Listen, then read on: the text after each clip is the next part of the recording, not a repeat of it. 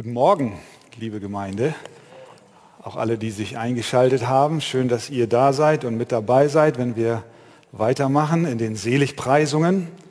Lasst uns aufstehen, Matthäus Kapitel 5, Vers 6. Glückselig sind, die nach der Gerechtigkeit hungern und dürsten, denn sie sollen satt werden. Amen. Nimm Platz gerne. Das SPD-Wahlprogramm von 2017 trug den Titel Zeit für mehr Gerechtigkeit. Die Grünen schreiben auf ihrer Webseite, Zitat, mit Herz für Gerechtigkeit. Die Partei Die Linke lässt auf ihrer Webseite verlauten, wir wollen eine Zukunft im Zeichen von Solidarität und sozialer Gerechtigkeit, von Frieden und Klimagerechtigkeit. Jesus sagt, das habe ich jetzt nicht von seiner Webseite, sondern aus seinem Wort. Matthäus 5, Vers 6. Glückselig sind, die nach Gerechtigkeit hungern und dürsten. Welche Gerechtigkeit meint er denn? Meint er das Verlangen nach gerechten Löhnen, nach gerechten Urteilssprüchen der Gerichte oder, um im Parteisprech zu bleiben, nach Klima- und sozialer Gerechtigkeit? Hat Jesus vielleicht prophetisch gesprochen und an die Schreiber der Parteiprogramme im 21. Jahrhundert gedacht?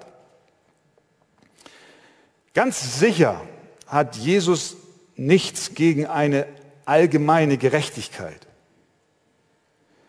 Doch wenn wir diese Seligpreisung, überhaupt alle Seligpreisungen, aber auch besonders diese vierte, wenn wir sie zu politischen Zwecken umdeuten und daraus ableiten, es sei die Mission Jesu gewesen, politische Gerechtigkeit auf der Erde zu etablieren, dann missbrauchen wir die Seligpreisung und die Worte Jesu. Wir drehen sie ihm im Mund um.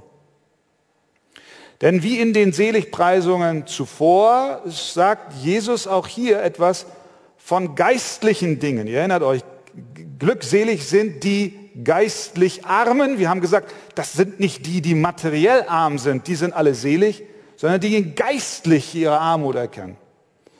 Und wir haben auch gesagt, Glückselig sind die Trauernden, sagt Jesus, denn sie sollen getröstet werden. Das sind nicht die in erster Linie, die vor dem Grab eines geliebten Gestorbenen stehen, sondern vor allem die, die über ihren geistlichen Zustand und über ihre Sünden trauern. Und hier jetzt glückselig, die nach Gerechtigkeit hungern und dürsten.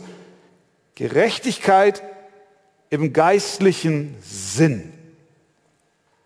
Wir fragen erstens, was ist denn das für eine Gerechtigkeit? Von der Jesus spricht.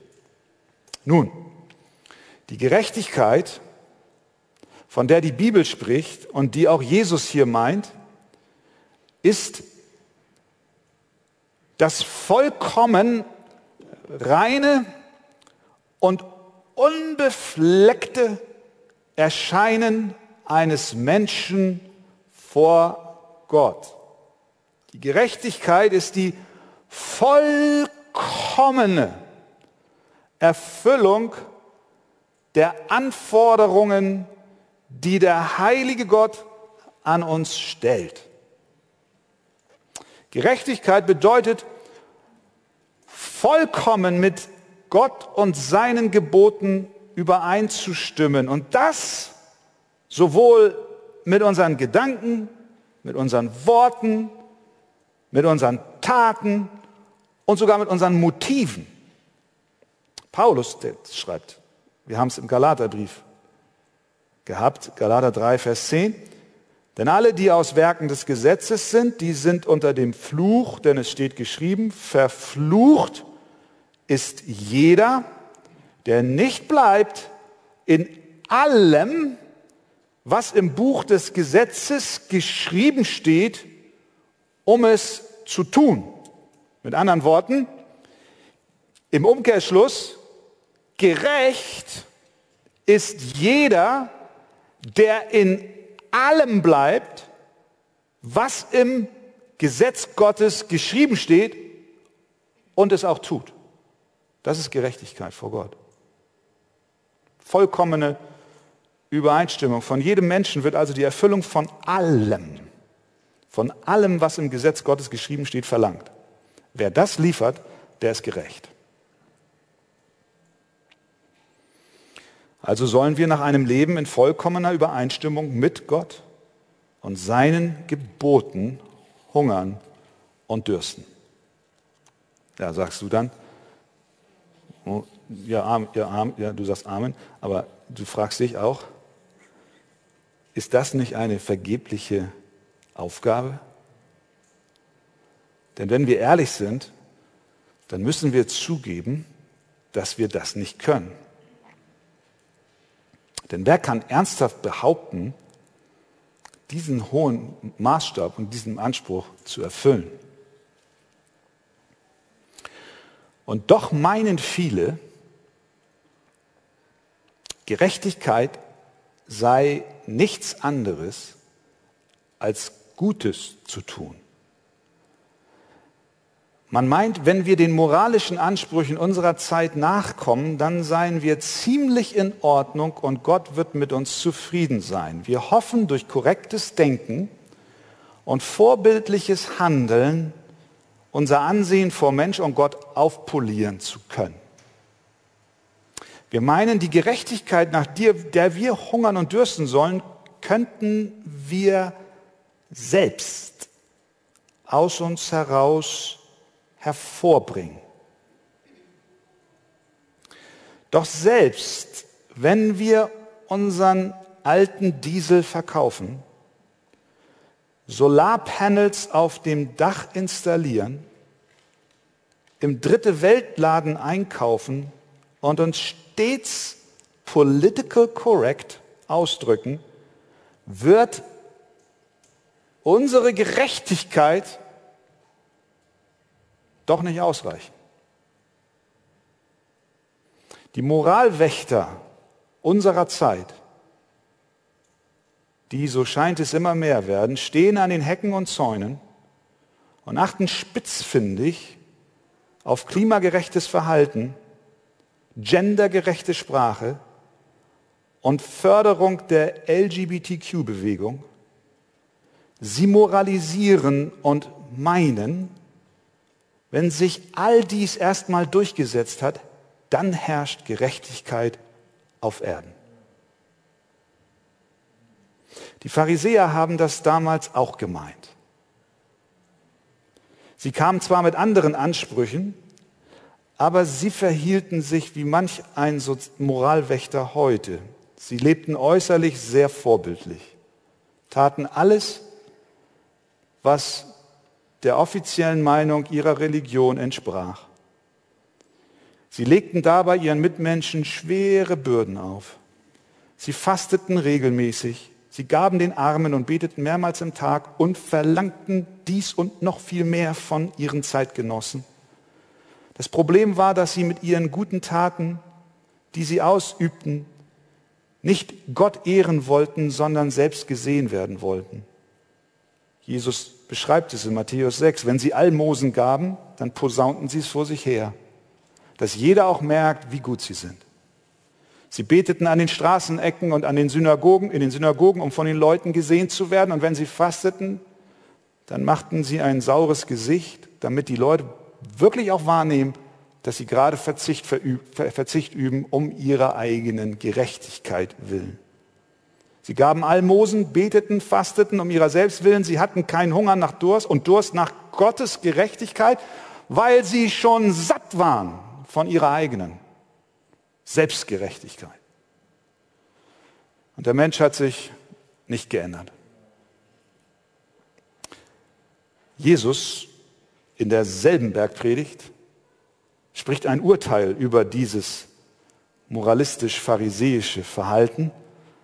Und er sagt zu seinen Zuhörern, wenn eure Gerechtigkeit die der Schriftgelehrten und Pharisäer nicht weit übertrifft, so werdet ihr gar nicht in das Reich der Himmel kommen. Er bescheinigte ihnen, dass ihre äußerlichen Werke nicht ausreichen, um vor Gott zu bestehen. Wie ist es mit dir? Ganz konkret, ganz persönlich. Worauf setzt du deine Hoffnung? Wo glaubst du, deine Gerechtigkeit, mit der du vor Gott bestehen kannst, zu bekommen? Was ist deine Zuversicht? Der Politikwechsel in Berlin, Klimaschutz und das Gute im Menschen? Hoffst du, Gerechtigkeit durch menschliche Anstrengung sei in einer sündhaften Welt machbar? Wir brauchen eine Veränderung unserer Herzen, einen Hunger und einen Durst, nicht nach menschlicher, sondern nach göttlicher Gerechtigkeit. Aber an dieser Stelle ein lautes Achtung. Nicht nur die Pharisäer, nicht nur die Moralwächter unserer Zeit stehen in der Gefahr, das Ziel zu verfehlen, sondern jeder von uns muss sich prüfen. Wenn wir unser Herz ehrlich betrachten, dann sind wir gar nicht so sehr anders als die, über die ich gerade sprach. Denn auch wir verlassen uns häufig auf uns und auf unsere Leistung und glauben mit unserer Gerechtigkeit, mit unserer Frömmigkeit, mit unserem religiösen Eifer Gott gnädig zu stimmen. Wir meinen häufig, dass die Anzahl der Gebete, die Stunden im Wort, ausschlaggebend für unsere Gerechtigkeit sind, die wir vor Gott brauchen. Und das ist nicht das Evangelium. Sondern dann verlassen wir uns genau wie alle anderen auch auf uns selbst und meinen durch unsere Anstrengungen Gott wohlzustimmen. Das ist nicht die Gerechtigkeit, die Jesus meint, wenn er sagt, glückselig sind die nach der Gerechtigkeit hungern und dürsten, denn sie sollen satt werden.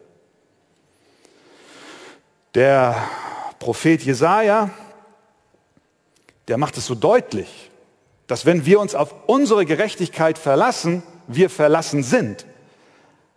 Es heißt dort, wir sind ja allesamt geworden wie Unreine und alle unsere Gerechtigkeit ist wie ein beflecktes Kleid. Selbst die besten Taten, die besten Gedanken, die wir haben, sagt das Wort Gottes, ist befleckt von einer falschen Motivation. Es wird niemals reichen, vor Gott gerecht zu sein. Denn, wie sagt Paulus in Römer 3, Vers 10, es ist keiner gerecht, auch nicht einer, es ist keiner, der verständig ist, der nach Gott fragt. So kommen wir also nicht weiter. Wir brauchen nicht pharisäische, durch den Zeitgeist moralisierte oder christlich angetünchte Gerechtigkeit, sondern wir brauchen Gottes Gerechtigkeit. Amen.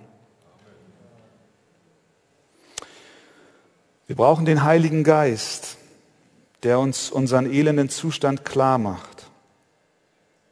Und er tut es. Er tut dies, indem er uns den Maßstab Gottes vor Augen führt, indem er uns unsere Augen öffnet und übernatürlich erklärt, was Gott von uns erwartet. Der Geist Gottes zeigt uns, dass wir mit unserer Gerechtigkeit nicht vor Gott bestehen können. Dann lässt er unsere Seele zittern es stellt sich eine schmerzhafte Erkenntnis unserer geistlichen Armut ein. Und das lässt mich trauern, weil ich die von Gott geforderte Gerechtigkeit nicht habe. Und dann schafft der Heilige Geist einen Hunger und einen Durst nach Gerechtigkeit, die nicht in uns zu finden ist. Also erstens, welche Gerechtigkeit ist gemeint? Es ist Gottes Gerechtigkeit und nicht menschliche gemeint. Zweitens, Hunger und Durst nach Gerechtigkeit. Nochmal Jesus. Glückselig sind, die nach der Gerechtigkeit hungern und dürsten. Der natürliche Mensch, wie wir eben von Paulus gelesen haben, er ist nicht verständig und fragt nicht nach Gott. Es bedarf einer Lebendigmachung durch den Heiligen Geist. Und wenn der Geist Gottes in das Leben eines geistlich Toten hineinkommt und der plötzlich den Maßstab Gottes und seine Heiligkeit sieht und zugleich seine Sünde erkennt und feststellt, ich kann das nicht bringen, bei diesem Menschen, der von neuem geboren wird, stellt sich unmittelbar ein Hunger und ein Durst ein. Das ist, was Jesus hiermit meint. Glückselig sind, die nach der Gerechtigkeit hungern und dürsten. Diesem Menschen geht es so wie ein Baby, was gerade frisch geboren ist.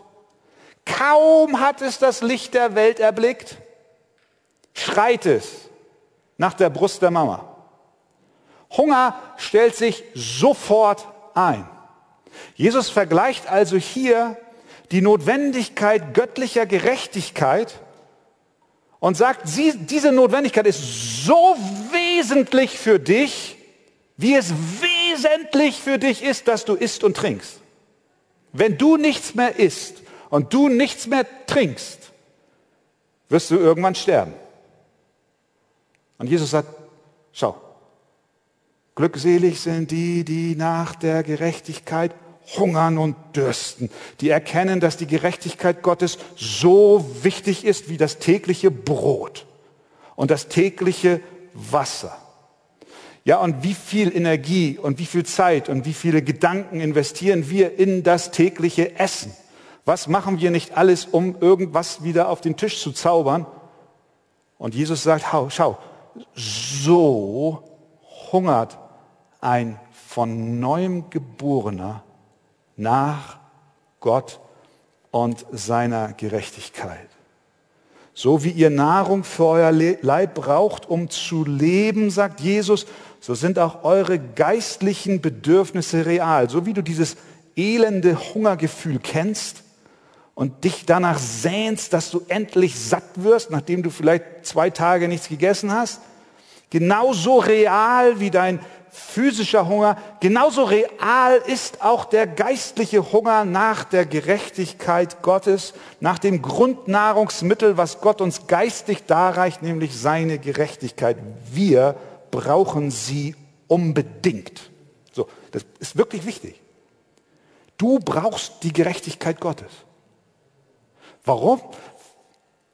Weil, es, weil du sonst nicht vor Gott bestehen kannst. Und, und weil, weil sie zu dem gehört, wer du bist. Wir wurden, ich meine, wir haben es erlebt jetzt in, in, in der Corona-Zeit.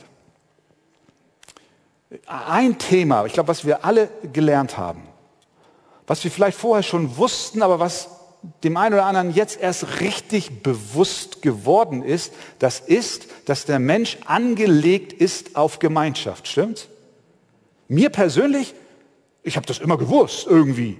Aber wie, wie essentiell das für unser Leben ist, merken wir jetzt. Warum, warum sehnt sich die ganze Welt nach Gemeinschaft?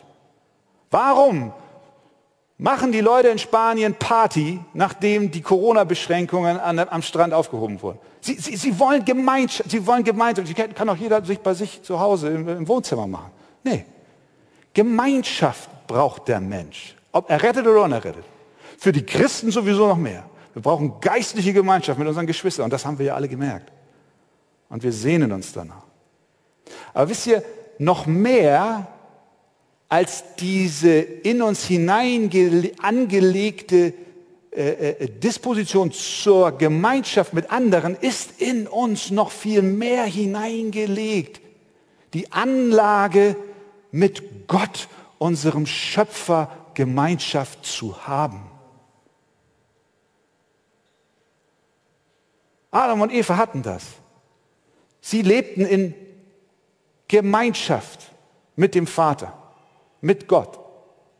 Und dann, wir wissen, dann kam die Sünde hinein, diese Gemeinschaft wurde zerstört und die Sünde breitete sich aus in dieser Welt und sie kam zu jedem Menschen und niemand ist von dieser Sünde ausgenommen. Und diese Trennung war die Folge von dieser Sünde, die Trennung von Gott. Das, was Gott in uns hineingelegt hat, Gemeinschaft, nicht nur mit Menschen, sondern vor allen Dingen mit ihm, wurde plötzlich zerstört. Es war Corona auf der Erde im geistlichen Sinn, im Verhältnis zu Gott dem Vater war Corona-Zeit.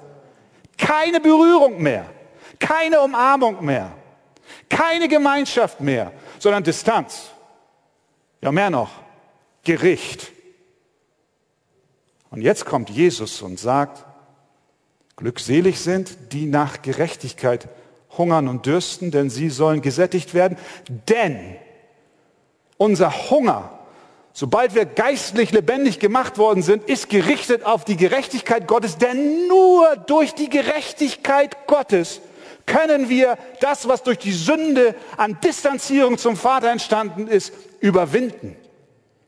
Nur die Gerechtigkeit Gottes kann diese geistlichen Corona-Zustand zwischen uns und dem Vater beenden.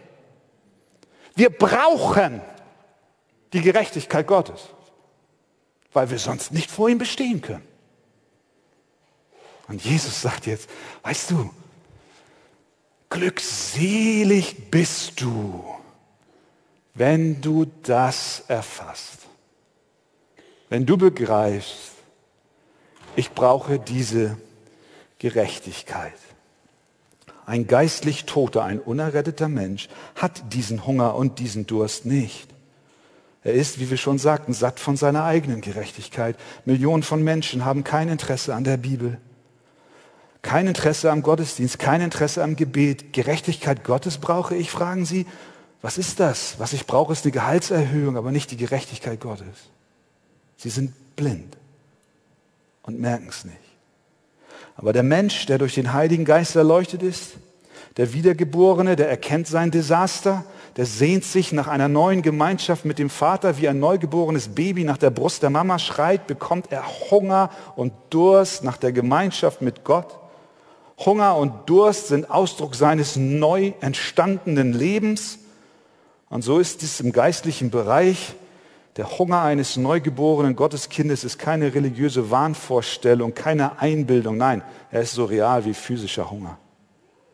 Ein Christ muss Vergebung seiner Sünden haben. Er muss die Gerechtigkeit Gottes haben. Er muss in der Bibel lesen, er hat ein großes Verlangen nach Gott. Wir haben verschiedene Bibelstellen, die das so deutlich machen. Der Psalmist, der kannte diesen Hunger, nachdem er von Gottes Geist lebendig gemacht wurde.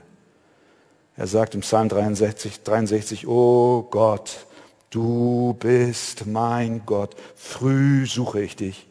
Meine Seele dürstet nach dir, mein Fleisch schmachtet nach dir in einem dürren, lechzenden Land ohne Wasser. Ich, ich möchte bei dir sein.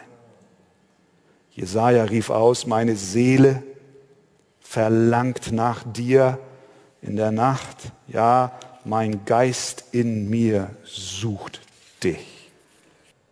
Wenn wir nun durch den Heiligen Geist diese Wiedergeburt, diesen Hunger nach Gottes Gerechtigkeit geschenkt bekommen haben, stellt sich doch jetzt die große Frage, und das ist Punkt Nummer drei, ob dieser Hunger auch gestillt werden kann. Denn was für ein Elend wäre es, wenn Gott uns wohl erwecken würde und uns klar machen würde, dass wir Hunger haben nach Gemeinschaft, aber gleichzeitig sagen würde, tja, und nu, sieh zu, wie du fertig wirst und wir wären wieder auf uns selbst geworfen. Wir erinnern uns, dass die Gerechtigkeit, die vor Gott gilt, von der Jesus hier spricht, nur dort zu finden ist, wo das ganze Gesetz Gottes eingehalten wird. Kein Mensch kann dies, allein der Sohn Gottes, der von sich selbst gesagt hat, Johannes 8, 29, ich tue alle Zeit, was dem Vater wohlgefällt. Er ist der Einzige, der gerecht ist und vor Gott erscheinen kann. Auch Paulus, Petrus, Johannes und auch der Schreiber des Hebräerbriefs, sie beteuern allesamt gemeinsam, dass Jesus vollkommen gerecht war. Petrus schreibt, er, das ist Jesus, hat keine Sünde getan. Er hat unsere Sünden selbst an seinem Leib getragen auf dem Holz, damit wir, den Sünden gestorben, der Gerechtigkeit leben mögen. Im Hebräer heißt es, denn wir haben nicht einen hohen Priester, der kein Mitleid haben könnte mit unseren Schwachheiten, sondern einen, der in allem versucht worden ist, in ähnlicher Weise wie wir, doch ohne Sünde.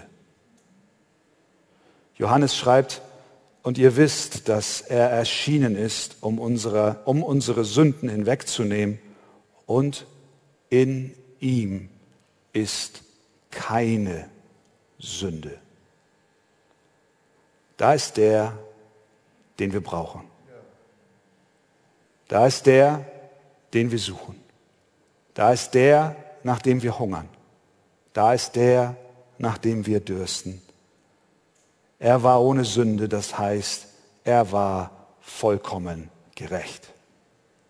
Und dieser Gerechte sagt jetzt zu dir, glückselig bist du, wenn du nach Gerechtigkeit, wenn du nach mir, Jesus Christus, hungerst und dürstest, dann sollst du satt werden. Du sollst satt werden. Du sollst nicht länger darben.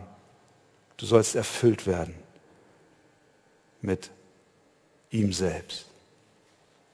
Der Hunger eines von Gott erweckten Menschen wird durch Jesus Christus gestillt, ganz allein durch Jesus Christus. Und das ist der beglückendste Moment in dem Leben eines Menschen, der neu erweckt wurde, wenn er noch gerade trauernd über seine Sünde dann vom Geist zum Kreuz geführt wird. Und er dort Jesus Christus hängen sieht der genau für dieses Versagen, für diese Ungerechtigkeit bezahlt hat. Die gute Nachricht ist, dass Gott uns durch seinen Sohn eine Gerechtigkeit schenkt, die nicht aus uns selbst stammt. Es ist endlich vorbei mit dem elenden Abmühen, alles gut und richtig machen zu müssen und dann wieder enttäuscht zu sein, dass es doch nicht klappt. Die Gerechtigkeit, die Gott für uns hat, sättigt wirklich unsere Seele. Sie ist unermesslich, sie ist überwältigend und sie stillt unseren Hunger. Unsere Sünde wird dabei nicht einfach unter den Teppich gekehrt, schwamm drüber, sondern für sie wurde am Kreuz bezahlt. Durch das, was Jesus tat, können wir das freie Geschenk seiner Gerechtigkeit erhalten. Das ist der Inhalt des Evangeliums. Es ist letztlich nichts anderes als ein großartiges Austauschprogramm. Alle unsere Ungerechtigkeit, alle unsere Sünden werden auf Jesus gelegt und seine vollkommene Gerechtigkeit wird uns zugerechnet, wird uns geschenkt. Das drückt Paulus in 2. Korinther 5 aus, denn er, das ist der Vater, hat den, das ist der Sohn, der von keiner Sünde wusste, für uns zur Sünde gemacht, damit wir in ihm zur Gerechtigkeit Gottes würden. Christus Sünde, wir bekommen die Gerechtigkeit. Das Geschenk der vollkommenen Gerechtigkeit im Austausch für unsere Sünde wird durch den Glauben empfangen. Das bedeutet, wir fangen an, unser Vertrauen auf Jesus Christus zu setzen und auf das, was Gott durch seinen Sohn für uns getan hat. Deswegen schreibt Paulus in Römer 1, ich schäme mich des Evangeliums nicht, denn es ist Gottes Kraft zur Errettung für jeden, der glaubt. Zuerst für den Juden, danach für den Griechen und weiter. Denn es wird in diesem Evangelium geoffenbart, also sichtbar. Es wird erklärt, es wird gezeigt, was denn? Die Gerechtigkeit Gottes, da haben wir sie wieder. Die Gerechtigkeit Gottes, die wir ja so nötig haben. Aus, wie kriegen wir sie? Aus Glauben, zum Glauben. Wie geschrieben steht, der Gerechte wird aus Glauben leben. Ihr wisst, das ist der Vers, den Martin Luther, der Martin Luther so umgehauen hat als er so verzweifelt war und letztlich diese innige Gemeinschaft mit Gott so sehr sehnte, aber gleichzeitig merkte, er schafft es nicht. Und dann durfte er erkennen, es ist der Glaube an das vollbrachte Werk Jesu Christi am Kreuz von Golgatha. Durch das Geschenk der vollkommenen Gerechtigkeit, die Christus für dich am Kreuz erworben hat und die du aus Gnade durch Glauben annehmen darfst, durch diese Gerechtigkeit wird jetzt deine Beziehung mit Gott wiederhergestellt. Corona-Time, it's over. Du darfst deinem himmlischen Vater wieder in die Arme nehmen, berühren durch Jesus. Es ist vorbei. Trennung ist vorbei. Durch den Tod Jesu und seine Gerechtigkeit, die er dir schenkt, wird alles wieder so, wie es hat sein sollen. Es wird wieder Recht, was Unrecht geworden war. Gott wird unser Vater. Ja, er wird unser Freund. Glaubst du das? Bist du dankbar dafür?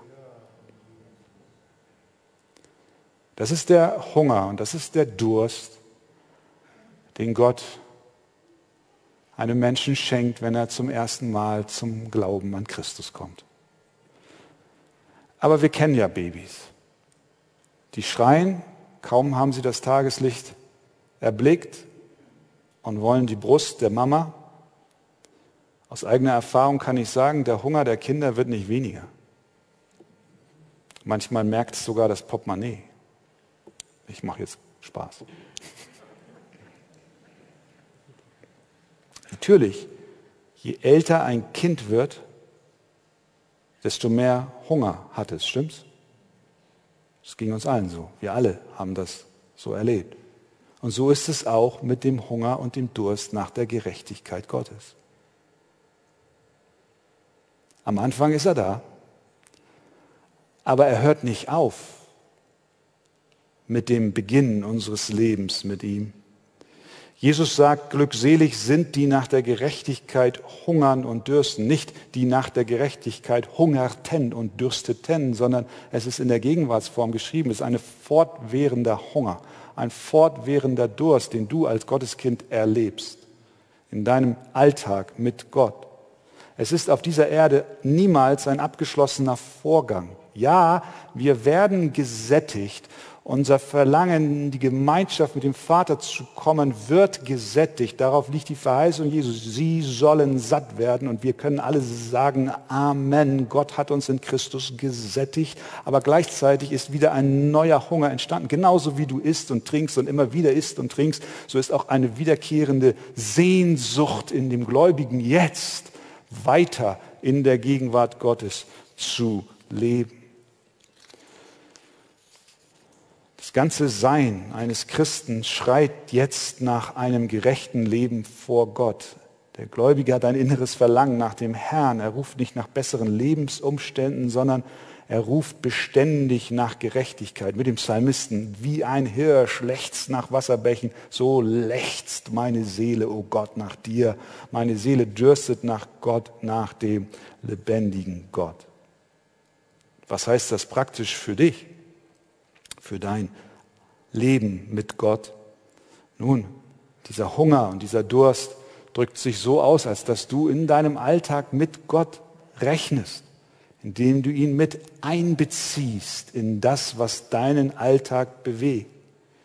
Jemand kommt mit irgendeiner Botschaft zu dir, mit irgendeiner Nachricht zu dir. Du hörst irgendwelche Dinge in den Nachrichten Du hörst irgendwelche moralischen äh, Anforderungen, die neuerdings gestellt werden. Du fragst, Herr, was sagst du in deinem Wort darüber? Du hast Hunger und Durst nach dem, was Gott für dich und dein Leben und dein Denken und dein Handeln vorbereitet hat. Oder du fragst, wie möchte Gott, dass ich mich in dieser Situation verhalte? Oder du stehst vor einer Entscheidung und du sagst, ich möchte drüber beten. Ich habe Hunger, ich habe Durst nach Gottes gerechten Wegen in meinem Leben. Ja, und die großartige Verheißung ist, wir werden satt werden, ich habe es anklingen lassen, aber die vollkommene Sättigung werden wir einst im Himmel haben. Hier bekommen wir immer wieder Sättigungen von Gott, Segnungen des Herrn, aber wir werden wieder hungrig. Und wir werden wieder gespeist, wir werden wieder hungrig, wieder gespeist. Aber eines Tages werden wir für immer gesättigt sein.